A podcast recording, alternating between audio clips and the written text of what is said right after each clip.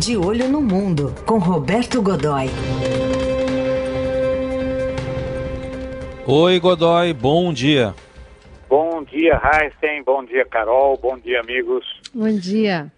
E nessa nossa conexão São Paulo-Campinas-Mogi, a gente vai falar de uma guerra, uma guerra por suprimentos médicos. Curioso, né, Godoy, que não é uma guerra só entre ricos e pobres, mas até entre ricos e ricos. É, isso está levando, Heisen, esse é o ponto nesse momento. É, existe é, uma demanda absurda, naturalmente, né, é, por equipamentos médicos, pelos reagentes para teste, é, enfim, por todos os suprimentos possíveis e poucos fornecedores, grandes fornecedores grandes parques industriais especializados, essa coisa toda, mas eles não são muitos, quase todos estão situados na Ásia, embora uma parte dos países tenha capacidade de produção própria, mas não o suficiente, longe disso. Resultado é que virou uma, realmente uma guerra. E olha, está à beira de uma militarização mesmo. É? O que é está tá considerando, por exemplo? Alguns países e entre esses países eu incluo o Brasil, estão eh, discutindo, por exemplo, se não é, é, é a oportunidade de serem enviados.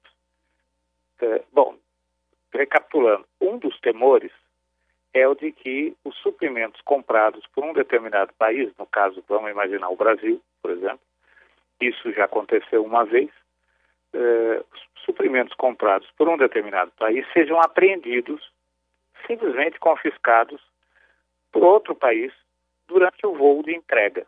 Então, vamos imaginar, por exemplo, o avião sai da China, faz uma escala no meio do caminho para abastecimento. O país onde ele faz a escala, onde o avião pousa para fazer, esse cara simplesmente vai lá e toma aquela carga e é uma pirataria. É uma pirataria? Claro que é uma pirataria. E pronto, é uma pirataria de Estado.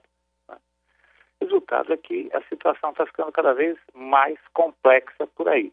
Então, o que é está acontecendo nesse momento? A gente está conversando aqui agora e está sendo discutido nesse momento também, que é o envio de cargueiros militares ou militarizados, ou seja, que ganhariam a, a, a, o status de voos de segurança militar, ou seja, com a chancela de, de com a chancela, com o selo né, militarizados eh, para ir buscar os equipamentos. Isso, em tese, pela legislação internacional vigente, evitaria o confisco das máscaras, porque ninguém poderia sequer entrar no avião, abrir o avião, abrir a, a, a área cargueira, enfim, a, a área da carga. Uh, uh, eu eventualmente poderia fazer isso para uma inspeção de outro gênero, mas não poderia. A rigor, não deveria, não poderia. Bem, e eh, evitando, tentando evitar esse, esse processo, esse confisco absolutamente irregular. Vai funcionar? Eu acho que não. Veja, a menos que você imagine o tamanho do problema no momento que você coloca lá um avião, um daqueles cargueiros gigantes da FAB, por exemplo, né, eh, aterrizando vindo da Ásia e aterrizando, uh, fazendo uma, tendo que fazer uma escala nos Estados Unidos, por exemplo, transportando respiradores. E aí uh, o, governo americano resolve apreender os respiradores. E aí? Vai reclamar com quem? Né? Uh, tudo bem, entra com processo numa corte internacional. Daqui a uns cinco anos vai ter algum tipo de indenização previsto. E a gente precisa desse equipamento amanhã aqui. Né?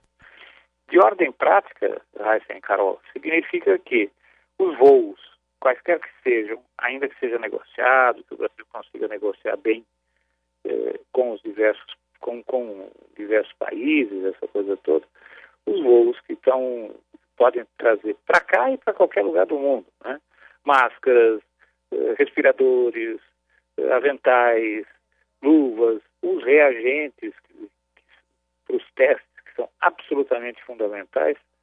Esses voos, eh, ainda que tudo corra bem, eles, esses 40 voos que o Brasil está planejando para trazer quase 300 toneladas de, de, de carga, eh, desses suprimentos que já estão negociados e pagos 30% do valor antecipado, que também não é uma coisa muito comum, né? eles vão demorar até 42 horas para chegar aqui no Brasil, quando normalmente demorariam de 24 a 28 horas, dependendo da rota, né? é, porque vão ter que cumprir uma rota completamente doida, saindo de, dos fornecedores asiáticos, para chegar até aqui sem correr o risco, e aí entra aquela questão diplomática, ninguém diz, mas, por exemplo, sem correr o risco de passar por determinados países da Europa, pelos Estados Unidos, onde podem, onde correm o risco de virem a ser saqueados no momento das escalas obrigatórias, nesse caso. Mais escalas, mais risco e assim sucessivamente. Né? Ou seja, a situação hum. não está fácil, não está fácil para ninguém, né? É.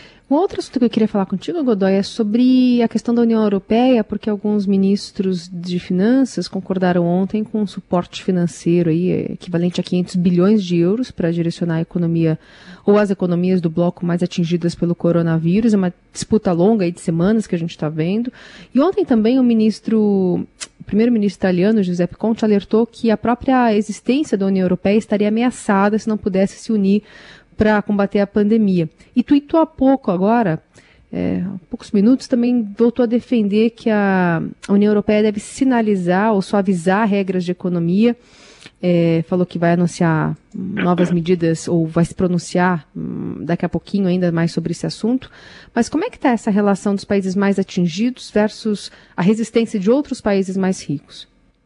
Pois é, é, é tá, a situação é muito delicada a reação da União Europeia como bloco tem sido, continua sendo muito tímida, apesar dessas, eh, desses movimentos dos, dos, valores envolvidos, eles ainda são muito pequenos diante eh, do tamanho da crise. Né? Quer dizer, você olha, não precisa, você olha para a indústria do turismo em países como a Itália e a Espanha. Você olha para as ruas, olha para as áreas públicas, aquelas áreas que normalmente estariam absolutamente tomadas por pessoas a qualquer dia, qualquer hora, né?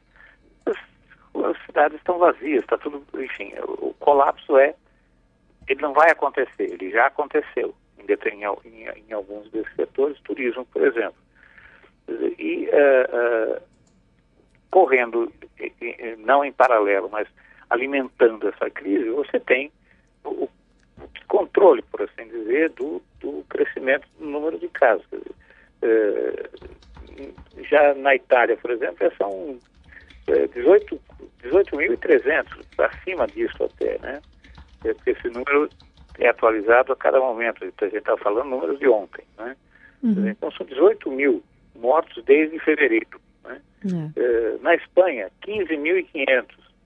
É, os a capacidade de absorção do, do e, tratamento eh, dos doentes está cada vez mais próxima da impossibilidade, não é?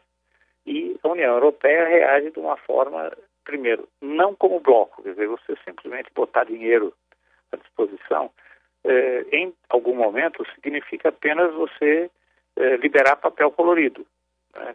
Ele, ele, aí, ao dinheiro liberado, deve corresponder alguma capacidade que não tem mais como ser, ou seja, é preciso haver uma, uma, algum tipo de algum tipo de ação prática conjunta, mais ou menos como a Alemanha está fazendo, que está recebendo doentes de outro lugar, aplicando seus próprios, aplic, adotando e aplicando, uh, exportando, por assim dizer, uh, seus próprios critérios de, de que estão conseguindo conter de alguma maneira, ainda que não totalmente, mas diminuindo a velocidade, eh, estão conseguindo conter eh, a expansão eh, da a expansão da pandemia.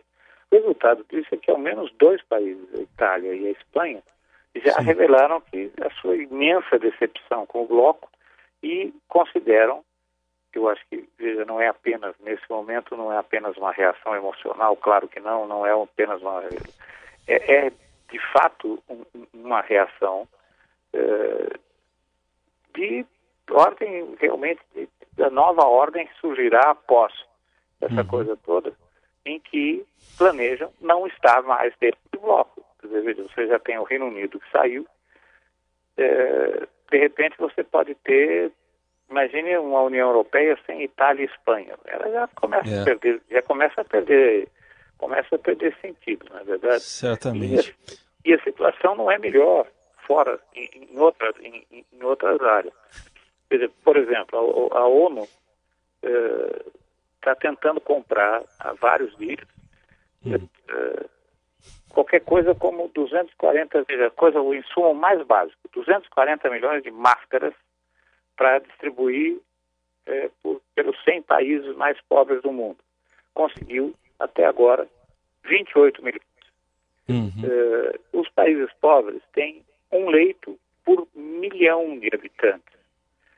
Tudo bem, a, a, a onda, do, a onda da pandemia está chegando um pouco mais devagar felizmente, está chegando, o problema é esse, é, nos países com menor, é, com, enfim, com menores, com, com, recursos menores, com maiores dificuldades.